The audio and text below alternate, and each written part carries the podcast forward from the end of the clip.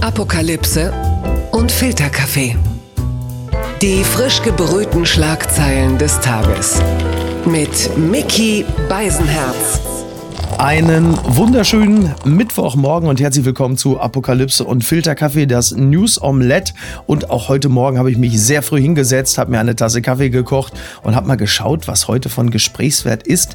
Was sind denn so die heißesten Schlagzeilen des Tages? Und darüber muss ich nicht alleine sprechen, denn ich habe auch heute einen Gast. Er ist Journalist, Autor, Moderator und wer seine hervorragende Pro7-Reportagereihe Uncovered schon mal gesehen hat, der weiß, seine größte Leistung ist es vielleicht, es immerhin schon mal auf 39 Lebensjahre geschafft zu haben. Herzlich willkommen, Thilo Mischke. Schönen guten Morgen. Guten Morgen, Thilo. Eine Frage. Ich lebe. Ja, du lebst, ja, ja. offenkundig. Ähm, du bist ja auch sehr viel auf Reisen. Ähm, eine Frage, welche Lieder hast du schon im Ausland mitgesungen, deren Text dir heute peinlich ist? Äh, das ist eine super Einstiegsfrage. Ich glaube tatsächlich. Äh, Direkt in eine Falle gelockt, ne? Moment, doch, jetzt weiß ich es. Ja, jetzt weiß ich es. Aber das hat tatsächlich nichts mit meinem Arbeitsleben zu tun, sondern mit meiner ersten Auslandsreise ohne meine Eltern nach Lorette Mar. Da habe ich einige Lieder mitgesungen, die mir heute peinlich sind. Ja. Und das war, glaube ich, alle Sommerhits 1996. Scheiße, ich glaube. Habe ich damit gesungen. Wenn ich das äh, richtig zurückverfolge, haben wir wahrscheinlich zwei Meter auseinander gestanden. Wahrscheinlich. Aber das lässt sich jetzt, das lässt sich jetzt auch nicht mehr klären. Äh, ich war der, der mit Rasierschaum komplett eingesprüht war. Ja. Vielleicht kannst du dich daran erinnern, ja, der mit Rasierschaum jetzt, auf eine Schaumparty gegangen ist, als Witz. Jetzt erinnere ich mich. Jetzt erinnere ich mich. Ich war der äh, mit dem Tanga auf dem Kopf. Aber äh, wir haben es ja beide ins sehr seriöse Fach geschafft, unter anderem mit Schlagzeilen wie dieser hier. Die Schlagzeile des Tages. Die Welt meldet, weitere linken Politikerin erhielt Drohschreiben. Ja, mit der Berliner Bundestagsabgeordneten Helen Evrim Sommer ist eine weitere linken Politikerin Opfer einer Drohmail geworden. Die Kollegin habe eine furchtbare Todesdrohung erreicht, teilten die Fraktionschefs Amira Mohammed Ali und Dietmar Bartsch am Dienstagabend mit. Es sind jetzt nach äh, Janine Wissler, Anne Helme und Martina Renner nun wirklich schon einige Menschen auf den Feindes- und Todeslisten rechter Fanatiker und rechter Netzwerke gelandet. Dazu passend ja auch die Meldung, dass Hessens Polizeipräsident Udo Münch ähm, geht auf eigenen Wunsch, so berichtet wird. Also der ist ähm, in den äh, rechten Netzwerken einiges los und die Spur führt nicht selten zur hessischen Polizei. Und äh, deshalb meine Frage, Thilo, was ist eigentlich härter, Somalia oder das Dasein als, sagen wir mal, äh, linker und linker Journalist in Hessen?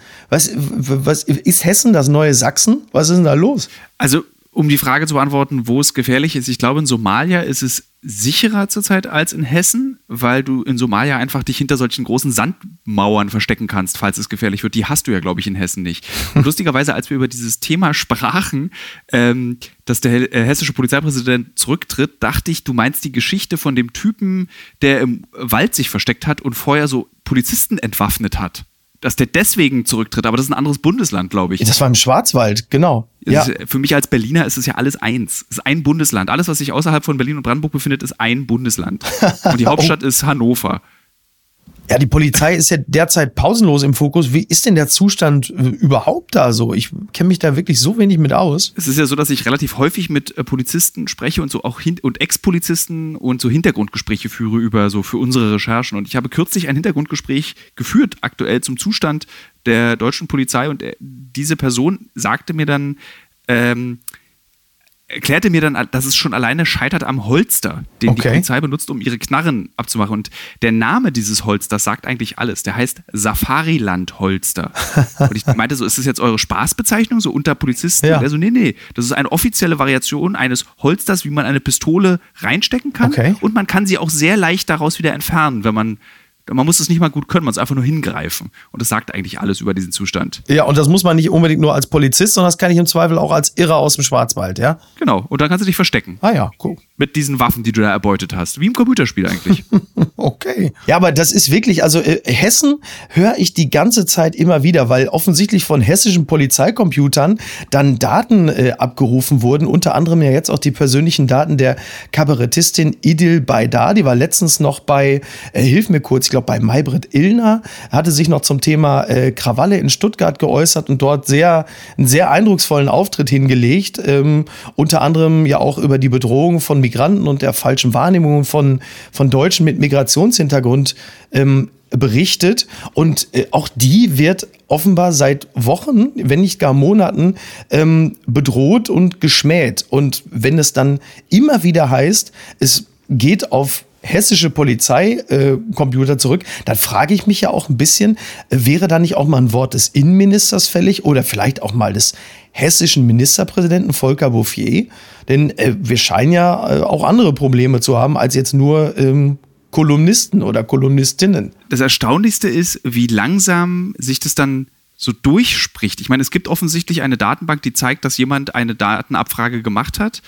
Und dann frage ich mich, da müssen ja doch ganz viele andere Kollegen, die nicht mal in einem rechten Netzwerk drin sind, irgendwie die Augen zu drücken und sagen, okay, das war wahrscheinlich eine Anfrage, hat mein Kollege bestimmt irgendeinen Grund dafür gehabt, dass er das gemacht hat. Also ja.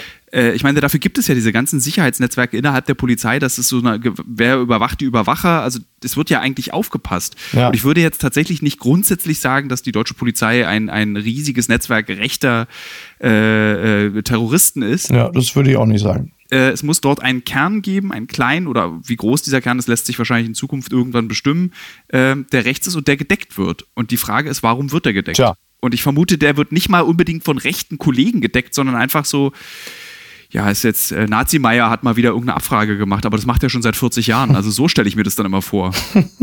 wir, wir, wir gucken mal, wie sich das weiterentwickelt. Blattgold.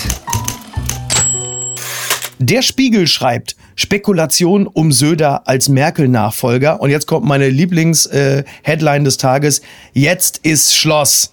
War das der Besuch beim Thronfolger? CSU-Chef Markus Söder bereitet der Kanzlerin einen hochherrschaftlichen Empfang in Bayern und Angela Merkel sagt ein paar schöne Merkel-Sätze. Ja, es war wirklich ganz toll. Also Söder hat der Kanzlerin ein Dreier-Set Masken mitgebracht, eine europäische, eine deutsche und eine blau-weiße, klar, ne, weil Söder sagt ja, für mich ist die Bayern-Maske entscheidend. Und der hat aber auch aufgefahren, Limousinen, äh, dann äh, Kutschfahrt, dann äh, Treffen im großen Spiegelsaal. Also wenn man die Bilder von dieser Veranstaltung sieht, Merkel bei Söder, dann müsste das eigentlich alles von Amarula gesponsert sein. Das war so ein bisschen wie die Nacht der, also ja, der Neurosen, der Profilneurosen. Anna und der König von Siam. Wirklich King Covid der erste lädt zum großen Treffen mit Merkel. Es war, es war toll. Hast du das alles gesehen? Hast du, also das war ja, ich, ich bin jetzt noch fertig mit den Nerven. So schön war das. Das war, als ich das gesehen habe, so ein bisschen für mich schwierig, weil ich nicht wusste, ob ich so eine royale Berichterstattung so gucke, ob dann irgendwie so, wer kriegt jetzt von den beiden als erstes das Kind oder wer ist mit dem Reitlehrer zusammen. Ja. Das war sehr unheimlich. Generell ist ja das, das dieses Bild, was Söder von sich selbst vermittelt. Tassen, ich will Tassen davon. Genau, Teller, eine Sonderausgabe von der Bunte mit 140 Seiten, die besten Fotos von der Hochzeit von Merkel und Söder. Das ist eigentlich das, was man da erwartet. Das muss drin sein. Mit diesem gleichen Gefühl habe ich das auch beobachtet. Das war so so eher unüblich für so äh, bundesdeutsche Politik, ja. so einen Königsempfang ja, ja. sich da zu bauen. Aber so wie ich so Söder von der, aus der Ferne einschätze, muss der das so richtig gut finden. Ja, voll. Das ist so, ich glaube, der, der liebt es gerade alles, was passiert. Auch diese Spiegelcover. Ja. Äh, das findet der, glaube ich, mega. Äh, ja, er ist ja, er ist ja grundsätzlich, sag mal, relativ machtaffin. In diesem Spiegelartikel sind auch ganz tolle Beschreibungen. Also da steht dann, ähm, das Politikerpaar nimmt am Heck Platz, also dieses Bootes, was dann da über das Gewässer schippert. Er rechts, sie links. Er im blauen Anzug, sie im türkisfarbenen Blazer.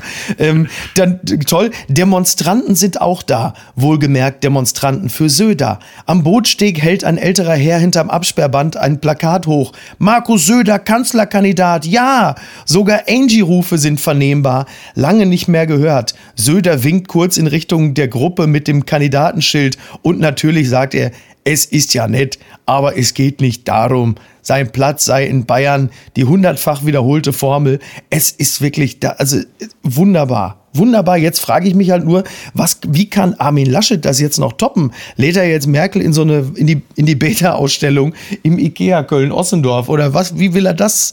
Es wird dünn für Laschet. Also das war, würde ich sagen, fast der Todesstoß. Das kann ja auch gar kein Bundesland, also die Sachsen könnten es noch toppen, ne? Ja. Die haben ja auch so Schlösser, wo man Leute einladen kann und immer wieder die Geschichte von August dem Starken erzählt. Ja. Das war's. Ja. So, Sanssouci ist durch. Da ist so Brandenburg. Hm. Ja. Sonst fallen mir auch so, so keine Schlösser mehr ein, wo man die Kanzlerin hin einladen könnte und sie beeindruckt mit drei verschiedenen Mundschützen. Jetzt kann eigentlich nur noch Friedrich Merz Neuschwanstein kaufen und dann ähm, schlägt er zurück.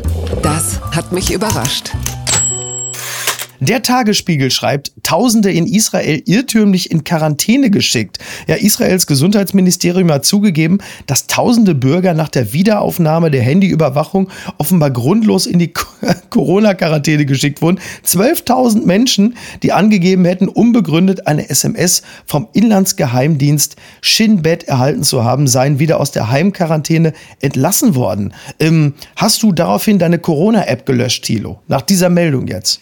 Äh, da passt diese andere Meldung dazu, dass die Corona-App in Berlin ja nicht so richtig funktioniert. Ja. Ich kriege ja von, ich kriege ja wirklich, ich werde am Tag 50 Mal von meiner Corona-App gewarnt. Dann kriegst du erstmal einen Schreck, grundsätzlich. Ja. Und da steht drauf, diese App funktioniert in ihrer Region nicht so richtig. Und ich habe das Problem gelöst, indem ich mir. Das ist aber nicht nur in Berlin so. Ausnahmsweise ist das mal nicht nur in Berlin so, dass was nicht funktioniert. Oh, dann bin ich beruhigt, dass es einfach in ganz Deutschland nicht funktioniert. Wir alle ganz stolz diese App installiert haben, die einfach nicht funktioniert.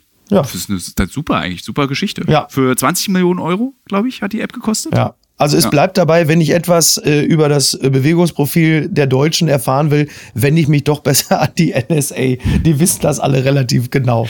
Es ist, ähm, naja, gut. Ich dachte, du wärst längst tot. Und damit meine ich Thilo Mischke. Denn aufgrund der vielen Reisen, halt eben unter anderem für Uncovered, ähm, ist es erstaunlich, dass du äh, dich noch mit mir unterhalten kannst. Du warst ja unter anderem im philippinischen Knast. Und ähm, aus diesem Land, den äh, Philippinen, weißt du Erstaunliches zu berichten. Ja, und zwar äh, Präsident Roddy Duterte, ich finde auch seinen Vornamen Roddy, äh, also Roderick, äh, sehr gut, hat kürzlichst, und das ist gar nicht lustig, um ehrlich zu sein, ein Antiterrorismusgesetz ähm, vorgeschlagen und die Abstimmung findet jetzt statt und dieses Antiterrorismusgesetz ist so eigentlich das Furchtbarste, was man sich vorstellen kann, denn jede Äußerung gegen die Regierung kann als Terrorismus gewertet werden. Was wäre das für eine Äußerung zum Beispiel? Das könnte so, so sein wie in Thailand gibt es den besseren König. Oh. Es reicht einfach schon auf die Straße zu gehen und zu sagen, äh, ich möchte gerne eine gleichgeschlechtliche Ehe haben. Oder also Ach, das wirklich ist- die, die simpelsten Dinge, alles. Ich, ich bin dafür, dass irgendwie die Drogengesetze geändert werden, was ja das äh, Lieblingsthema von äh, Duterte ist. Oh ja, oh ja. Ja, man muss dazu, glaube ich, mal dem einen oder anderen erklären, dass Duterte auch einfach, wie war das? Er hat dazu aufgerufen, Drogendealer zu erschießen. Hat das persönlich gemacht? Wie weit war's? Also er hat zur Selbstjustiz aufgerufen. Greift zur Waffe und wenn ihr seht, dass jemand mit Drogen dealt oder Drogen konsumiert, also beides, Ja. einfach abknallen. Ach, guck. Und das muss man sich mal vorstellen. Man, ich, man muss sich das immer in dieser Merkel-Version vorstellen. so, unsere Bundeskanzlerin sagt in der Abendansprache, ja, also alle, die die App, die Corona-App nicht installieren, bitte erschießen. Knallt die Schweine ab. Ich sag's, wie es ist, liebe Deutsche. Haut euch einen Colt und knallt die Schweine einfach ab. So, scheiß drauf. Ne? Ja, äh, unglaublich. Also, wenn ich jetzt sage, irgendwie, ähm, Duterte, ja, so wie Merkel muss weg. Wenn ich auf der Straße stehe und sage, Duterte muss weg, dann bin ich ein Terrorist. Dann bist du nach diesem Gesetz, könnte die Polizei entscheiden, das war ein Akt des Terrorismus und dann dürfen sie zur Waffengewalt greifen und das machen sie in, auf den Philippinen wirklich äh, sehr schnell. Und äh, der, ich glaube, der Anlass dafür ist, dass im Süden dieses äh, Landes mit äh, mehreren tausend Inseln einfach der islamische Staat lange Zeit geherrscht hat. Man hat es gar nicht so richtig bei uns mitbekommen, dass es irgendwie zwar im Nahen Osten den islamischen Staat gab, aber die gleiche Chose ist nochmal passiert auf den Philippinen Ach, guck. dass dort wirklich so ganze Inseln und Städte besetzt wurden durch den islamischen Staat und dort wirklich blutigste Kämpfe stattgefunden haben. Und diesen islamischen Staat, und der ist ja auch für den anderen Populisten, den wir kennen, Trump, Ja. eine Ausrede gewesen, um eben diese schärferen Gesetze einzuführen, um zu sagen, ich schütze nur mein eigenes Volk. Und es ist wirklich ein, also selten habe ich eine politische Figur getroffen, die so irre handelt. Also da ist Trump zum Teil echt noch zahm dagegen. Also weil der hat ja dann auch so irgendwie äh, Merkel in wirklich großen Reden, Neujahrsansprachen beleidigt der da dann irgendwelche Politiker weltweit, aber so auf übelste Art, irgendwie so die alte Hure, die hat keine Ahnung, wie Europa funktioniert. Äh, Das klingt ja wie die Telegram-Gruppe von Attila Hildmann. Ne? ja, Nur halt als Staatsmann. So. ja, das ist als Staatsmann. Und dieser Mann ist wirklich, ich hatte mal die Möglichkeit, ihm eine Interviewfrage zu stellen. Ach was, wie kam es denn dazu? Also wir haben einen Film gemacht über die, den Drogenkrieg von Duterte und wir waren dafür irgendwie ewig auf den Philippinen, sind irgendwie nachts wirklich zwölf Nächte jede Nacht auf die Straße mit der Polizei oder auch mit Drogendealern und dann gab es eine Pressekonferenz, wo er vor ausgewählten Pressevertretern eben Fragen beantwortet hat. Das macht er einmal in der Woche und wir haben es zweimal versucht, bei der zweiten hat es geklappt und dann habe ich ihn gefragt, warum er der, davon überzeugt sei, dass er der erste Präsident in der Geschichte der Präsidenten der Welt den Drogenkrieg zu gewinnen Also wer erklärt immer den Drogen den Krieg, das machen ganz viele andere auch, aber noch nie hat irgendeine Regierung in, auf dieser Welt diesen Krieg gewonnen. Ja. Und dann rastete der aus und hat eine 45-minütige Antwort auf dieser Pressekonferenz gegeben, hat irgendwie völlig wirres Zeug geredet, hat angefangen irgendwie so, ja, ihr Amerikaner, dann müsst ihr halt die Drogen und die Waffen abziehen, aber macht das ruhig, weil dann kaufe ich meine Waffen in China. Und das war so lustig, weil ich dann am nächsten Tag auf Spiegel Online eben das gelesen habe, wie er da diesen dritten so. Weltkrieg ankündigt, basierend auf der Frage von dem Pro7 Uncovered Reporter, wie, warum er denn überzeugt sei, den Drogenkrieg gewinnen zu können. Ach, guck mal. Der ist total irre. War ich ein bisschen stolz auch. Wollte ich gerade sagen, wenn sich die Kollegen von der ProSieben News Redaktion auch bedankt haben, dass, dass bei jemand aus, aus deinem Bereich äh, mal endlich für Schlagzeilen gesorgt hat. naja, guck, siehst du, er hat halt einfach eine sehr niedrige Reitschwelle. Ja. Papala Paparazzi. NTV schreibt, Richter verhindert Weinstein-Millionenvergleich. Ein New Yorker Richter hat einen Vergleich zwischen dem verurteilten Vergewaltiger und früheren Hollywood-Produzenten Harvey Weinstein und einigen Klägerinnen vorerst verhindert. Wie aus einem Gerichtsdokument hervorgeht, bewilligte das Gericht in Manhattan die 19 Millionen Dollar Vereinbarung nicht, denn äh, Anwälte anderer Opfer hatten den Vergleich zuvor als zutiefst ungerecht kritisiert. Ja, es ging wohl auch darum, äh, bei diesem Vergleich hätte Weinstein keine Fehler eingestehen müssen und das Geld hätte er auch nicht persönlich zahlen müssen, sondern eine Versicherung wäre eingesprungen. Insofern muss man sagen, ähm, ist es, glaube ich, ein für uns Laien gerechtes Urteil. Ähm, ich, der Einzige, der jetzt äh, vielleicht auch ein bisschen erleichtert ist, ist Johnny Depp. Denn zumindest mal so einen halben Tag geht es jetzt nicht nur um ihn und sein, äh, sag mal, dubioses Privatleben. Hat der nicht irgendwie so, das habe ich vor kurzem erst gelesen, hat der nicht irgendwie so eine Tochter von irgendeine Schwiegertochter von Uschi Glas als neue Freundin oder so? Johnny Depp, ne? Toll. Ja, wir sind Hollywood. Ja. Ich, so, oder? Ist das nicht klasse? Ja, macht uns doch auch schon wieder ein bisschen stolz, oder? Johnny Depp, klar, äh, ab und zu ist das Bett vollgeschissen, aber er, wenn er mit der Schwiegertochter von Uschi Glas zusammen ist, das färbt ja auch so ein bisschen positiv auf uns ab, finde ich. Ich glaube, da hat der gute alte Printjournalismus bei mir funktioniert. Ich habe mir, glaube ich, deswegen dieser Zeile habe ich mir die bunte gekauft. Jetzt haben sie die. Aber da stand nichts drin. Also die große, das ist ja auch die große Kunst der Bunte. Ja. Wir haben exklusive Hintergrundinfos und eigentlich ist es nur ein Instagram-Bild abgeschrieben. Das fand ich so dann irgendwie auch beeindruckend. Ich dachte, das wäre wiederum exklusiv, aber die, ich glaube, exklusiv sendet einfach immer nur, wenn irgendwelche Promi-Frauen besoffen bei TikTok tanzen. Ich komme ja auch langsam komplett durcheinander. Naja, Und was schreibt eigentlich die Bild? in Person von Franz Josef Wagner, du liebst ihn auch, Thilo, heute betrifft Mallorca. Feiern mit dem Tod. Die Bilder aus Mallorca verstören. Da trinken, tanzen, küssen sich Touristen. Kein Abstand, keine Maske. Was für Idioten sind das? Selbstmörder? Ich denke, dass sie Menschen sind, die einfach lachen wollen. Menschen, die Durst haben nach dem Leben. Ich kann die Menschen auf dem Ballermann nicht verurteilen. Es sind Menschen, die sich berühren wollen. Sie haben einen Hunger nach Leben. Da ist ein verrutschter BH. Da sind Lippen wie ein Eisbecher. Da ist das Leben, das wunderbare Leben. Es sind 30 Grad auf Mallorca. Noch zwei Wochen scheint die Sonne so heiß. Man hat fast nichts an. Ein T-Shirt. Man fühlt sich gefahrlos. Da ist das Meer. Keine Wolke. Es ist unheimlich. Es ist unheimlich schön. Herzlichst, Franz Josef Wagner. Jetzt hat er wirklich, es ist wirklich, oh Gott, es ist, es ist die alte Trigema Speedo als Kolumne. Es ist, Hast du auch so Lust aufs Leben gekriegt, Thilo? Ja, auf BHs. Ja, auf jeden Fall auf BHs und Lippen wie Eisbecher. Ich weiß nicht, was du jetzt machst. Ich zieh mir, ich reiß mir jetzt alle Klamotten vom Leib und gehe direkt raus. Mir ist es egal. Oh, Sangria trinken. Ja. Thilo, ich danke dir sehr. Ich wünsche dir und uns, dass du schnell wieder äh, reisen darfst. Da stehen ja einige Reportagen an, die noch vollendet werden wollen. Und dann äh, bitte ich dich, komm heil und gesund wieder oder bleib einfach in Deutschland und steh mir doch bald wieder als Gesprächspartner zur Verfügung, wenn du magst. Sehr gerne. Und vielen Dank. Ja, ich habe zu danken. Ähm, oh Mann, ey. Ein, äh, einen schönen Tag dir. Bis zum nächsten Mal. Ciao. Tschüss. Apokalypse und Filtercafé ist eine Studio Bummens Produktion mit freundlicher Unterstützung der Florida Entertainment. Neue Episoden gibt es jede Woche montags, mittwochs und freitags. Überall, wo es Podcasts gibt.